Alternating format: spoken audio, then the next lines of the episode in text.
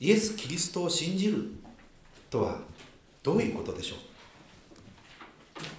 今日最初の福音書はマルコによる福音書の一章から読みました。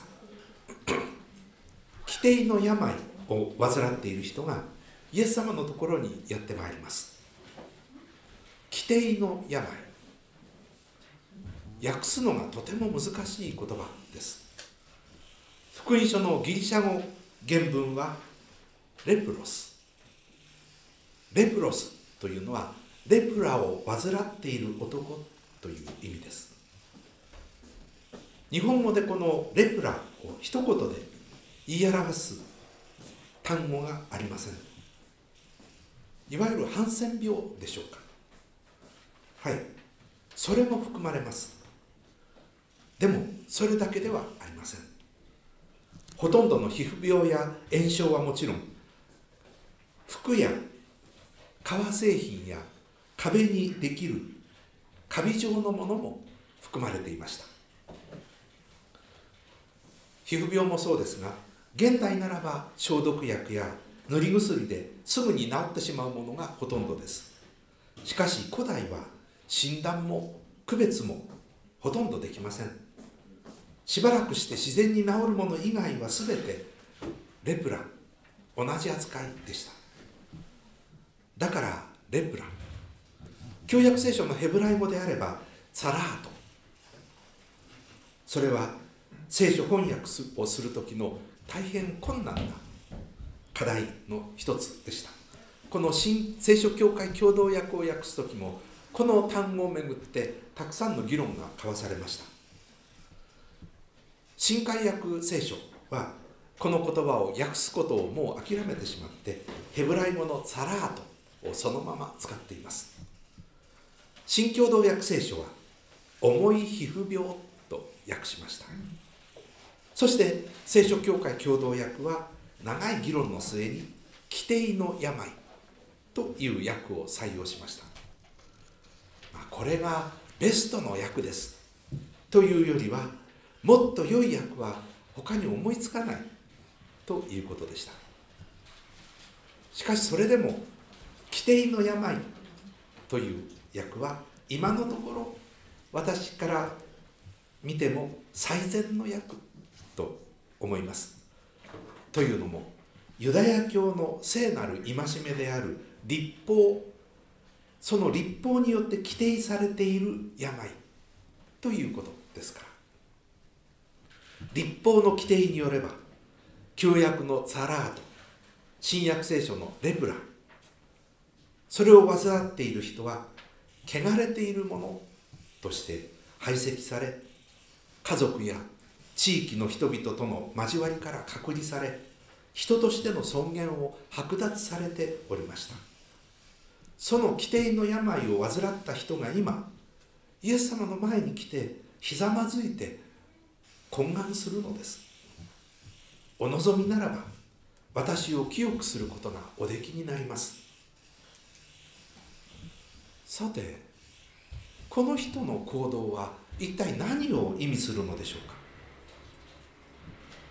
少し考えてみましょう。この人はおそらくイエス様と同じガリラヤ人であったと思われます。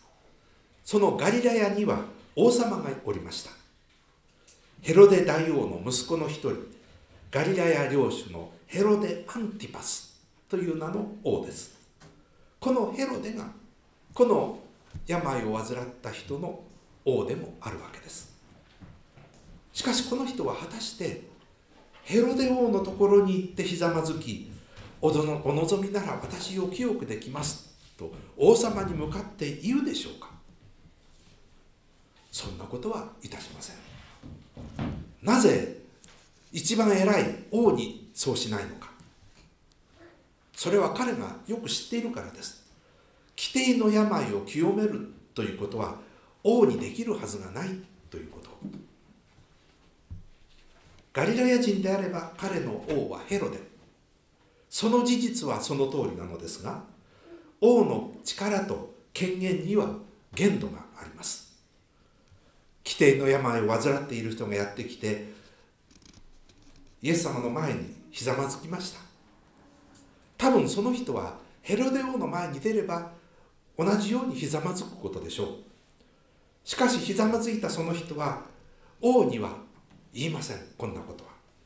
イエス様に驚くべき願いをするのです。お望みならば私を清くすることがおできになります。王に言うか？言うはずがないです。もしそんなことをひざまずいて王様に言ったとしたら王は怒り狂うことでしょう。王はよく知っているからです。自分にはそんな力も権限もないということ。を分かっていながらこいつはそんなことを私に願うのか。と怒ることでしょう。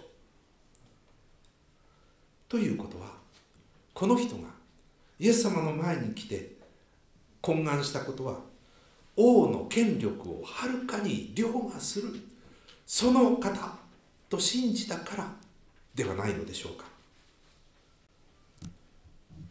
あなたが望まれるなら私を清くすることができます。この世の王にではなくガリラヤを旅して教えを語り伝えているイエス様にこの言葉は告げられたのでした。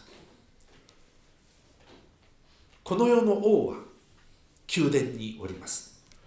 しかし今この人は人間の王をはるかに超える方と信じる目の前のイエス様に相対しております。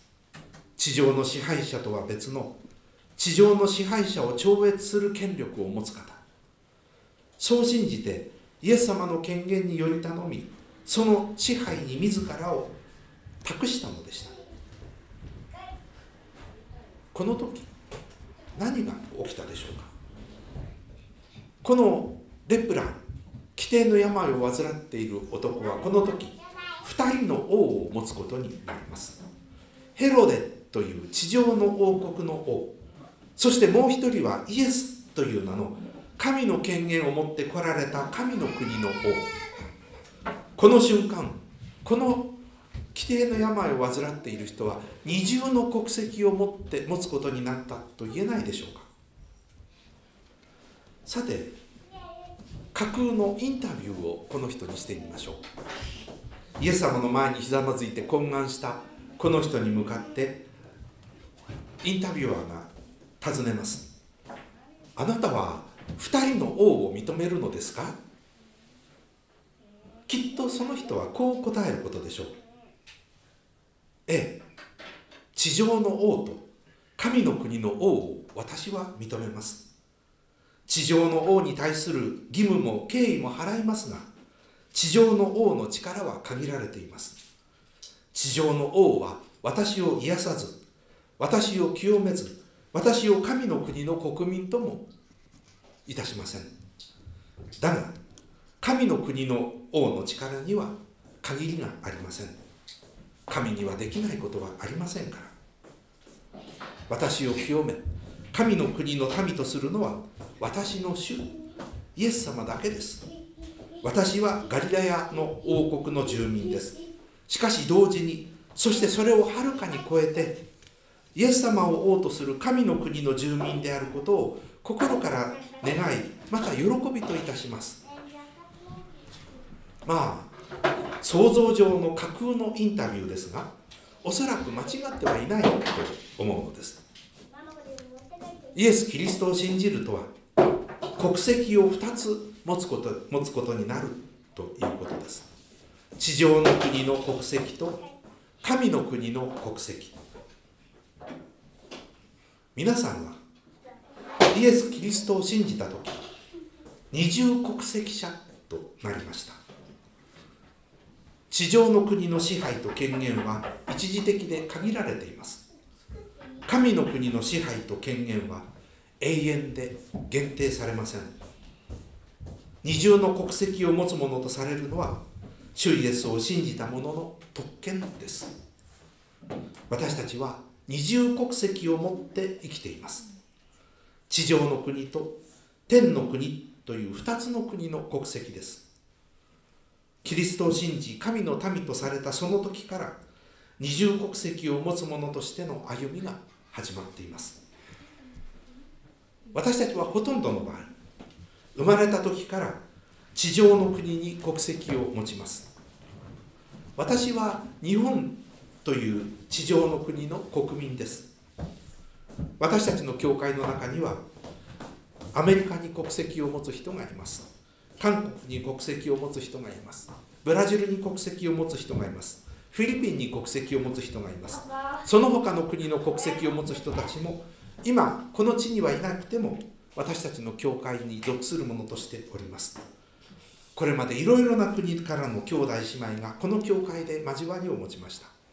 皆それぞれ違うどこかの国に国籍を持っています。地上の国の国籍は大切です。しかしそれは永遠のものではありません。よその国に移住してそこで市民権を獲得すれば国籍は変わります。だがキリストを信じた人はもう一つ天の国に国籍を持っています。別の言い方をしましょう。キリスト者になるということは天に国籍を持つものとなることだ。と。天の国は永遠ですから天の国籍は永遠の国籍です。地上の国が一時的なものであるのに対して天の国籍は永遠です。そして私たちは今この2つの国籍を同時に生きています。二重国籍者ですから。ただ考え違いをしてはいけません。今は例えば日本国籍で生きていてやがて死んだらその後天の国籍に移る。ということではないのです。今は地上の国で生きていて天の国は死後の世界だということではありません。イエス様はある時こう言われました。神の国はあなた方の中にある。ですからキリストを信じる者にとっては天の国の住民であることは今もう始まっていて今私たちの現実です。私たちは今同時に2つの国の市民権を持って生きております。私たちはでもしばしばこのように考えてしまいます。今は地上の国の国民としてこの世の価値観と法則に基づいて生きていこう。死んで天国に行ったら神の国の価値観と法則に基づいて生きることにしよう。そのような考えはキリスト者として正しいものではありません。私たちは今この時同時に2つの国の市民だからです。どちらも大切ですが本当に重要なのはと問われたらこの2つは同列ではありません。私たちは今この世の市民としてふさわしい生き方をすべきです。しかし同時に天の国の市民であることを一層いやはるかに価値のあることとして天の国籍を持つ者としての生き方をするべきです。パウロはそのことを教えています。パウロは今日の聖書箇所でキリスト者と国家の関係を教えます。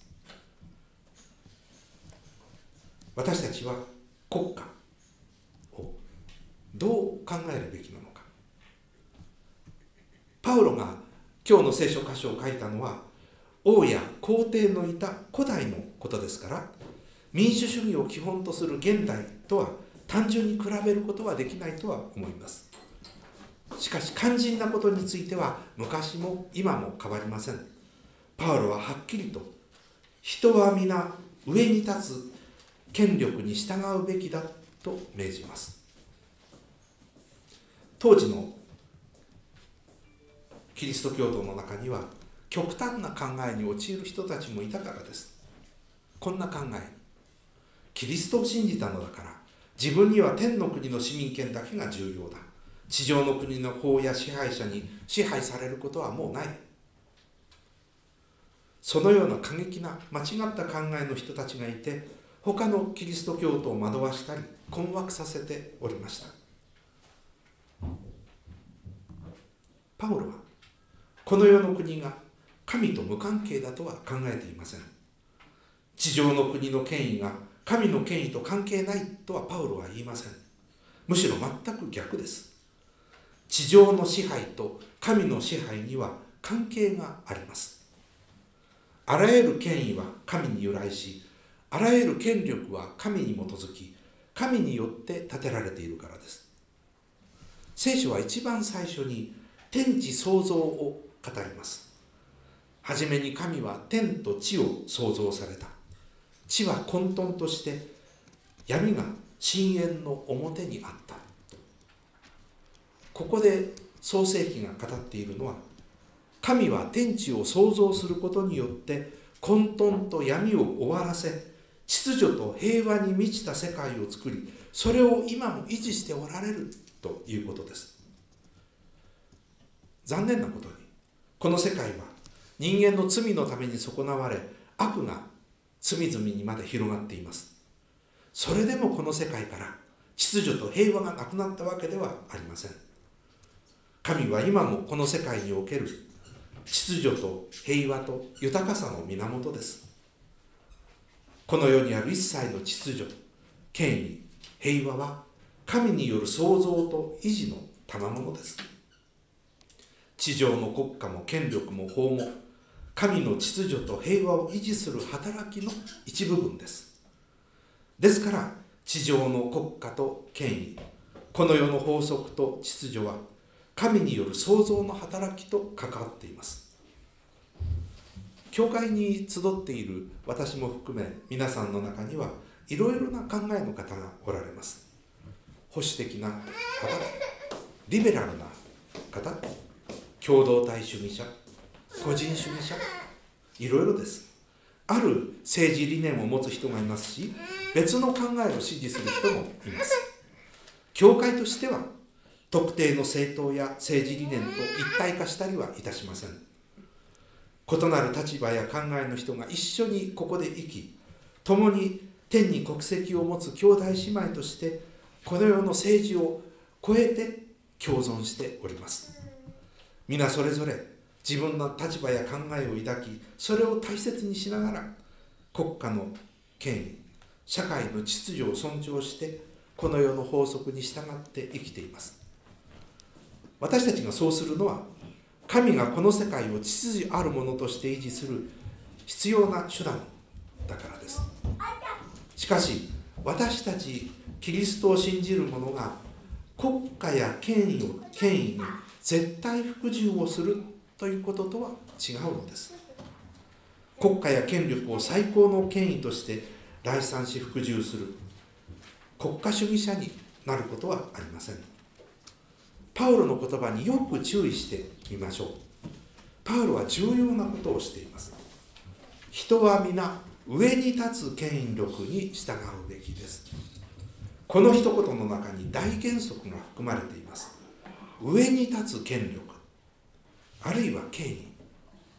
そういう時パウロはもちろん国家や支配者を考えています。しかしそれらが最高権力だとは言いません。人は皆上に立つ権力に従うべきです。という時この皆の中には王や皇帝も含まれます。ですから王や皇帝は自分の上に立つ権力は何かを考えて従わなければならないという意味もここには含まれています。パウロは上に立つ権力の序列を考えています。パウロやローマ市民の上には皇帝や国家の権力がありました。しかしそれが最高の権力最上級の権威ではありません。私たちが上を見上げる時何を究極の権力と信じるでしょうか。多分小さな子供にとってはお父さんやお母さんが権力でしょう。学校の生徒は先生を権力だと思い込み先生は校長を権威だと考え校長は教育委員会や教育委員長を考えのことを考えるでしょう。企業なら社員は上司を上司は社長を社長は株主を権威とみなすでしょう。しかしそこで終わりません。私たちが最上級の権力に人や人の組織を置く限り私たちは偶像崇拝者だからです。国家を最上級の権力とする時国家主義が台頭します。支配者を最高の権力とする時独裁者が生まれます。民族を最高の権力とする時他民族を差別し支配し虐待することを正当化することでしょう。あるいは自分の財産を最高の権威とする時欲望の奴隷になることでしょう。今日旧約聖書はエゼキエル書から読みました。ここには古代エジプト王国が出てまいります。エジプトはその時代古代最強の国家でした。最も繁栄と権力を極めた国の一つでした。絶頂期にあるエジプトのファラオと軍隊に対し神はエゼキエルにこう呼びかけよと命じたのでした。あなたの偉大さは誰に比べられようか。まさにあなたは糸杉レバノンの杉だ。枝は美しく森に木陰を作り背は高くその梢は雲の中にあった。ところが自らの偉大さ権勢に重に高ぶるようになります。そこで真の権威である神がその高ぶりを裁くというのです。自らを最高の権力最も上に立つ権力者と勘違いしたからです。上に立つ権力に従うべきです。パウロはそう命じます。この時パウロは究極の最上級の権力が何かを読者に問いかけております。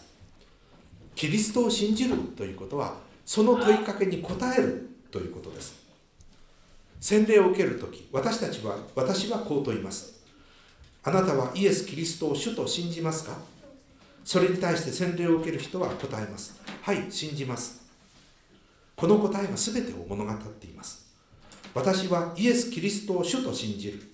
最高の権力がキリストにある。そう信じることだからです。また私たちは礼拝のたびに今朝もそうですがこういう問いかけと応答で始めます。私たちの救いはどこから来るでしょうか。私たちの救いは天と地を作られた主から来ます。皆さんは誰も答えないでしょう。私の救いは国家の権力者から来ます。国から国家から来ます。皇帝からあるいは王から来ます。などとは答えない。そこからは来ないと知っているからです。この応答はただ礼拝の始まりを示す儀式的な言葉ではありません。救いが天と地を作られた主から来る。地上の国家や支配者や権力者からではない。そのことを私たちは言い表すのです。上に立つ最高の権威が誰かを言い表すのです。レプラ規定の病を患った男はイエス様に呼びかけました。王ではなく主イエスお望みなら私を清くできます。すべてのものの主であるキリストが上に立つ最高の権威であり究極の権力ある方です。キリストの前で全ては相対化されます。キリストこそ全てのものの主。この揺るぎない確信にとって私たちは国家の制度や法律を考えます。弱い者小さいものを受け入れ彼らと共に生きたキリストを権威権力のある方と信じるなら弱い者小さい者をないがしろにしない国を私たちは願い求めそのような国にする努力が求められます。暴力武力を否定した主イエス・キリストを最高の権力とするならこの国が軍事力の大幅な増大ではなく平和主義を強めることを願います。改正出入国管理法が数の力で採決されました。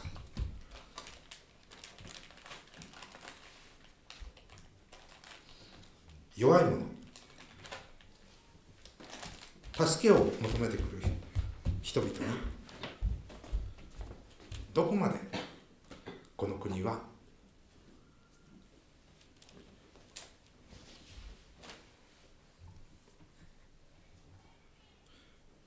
冷淡で？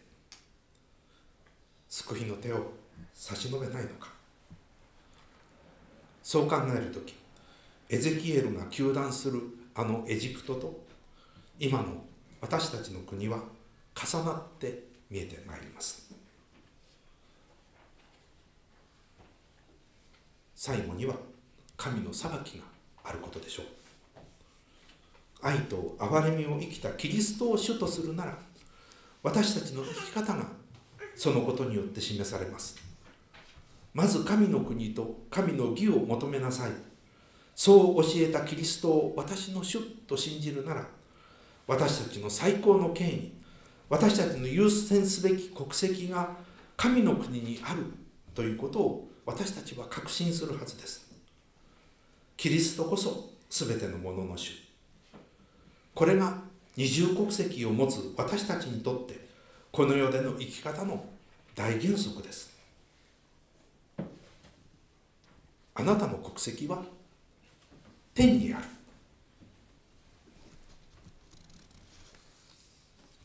パウロの言葉が心に響きます。お祈りをします。二重国籍を持二つの市民権を持って私たちはこの世を旅しています。しかし圧倒的にはるかに大切で私たちが重んじるべきは天のあなたの国の国籍です。その国籍を持つ者にふさわしい生き方を歩みをこの世において続けていくことができますように。キリストが共にいて私たちを励まし支えてください。そう信じます。主の皆によって祈ります。アーメン。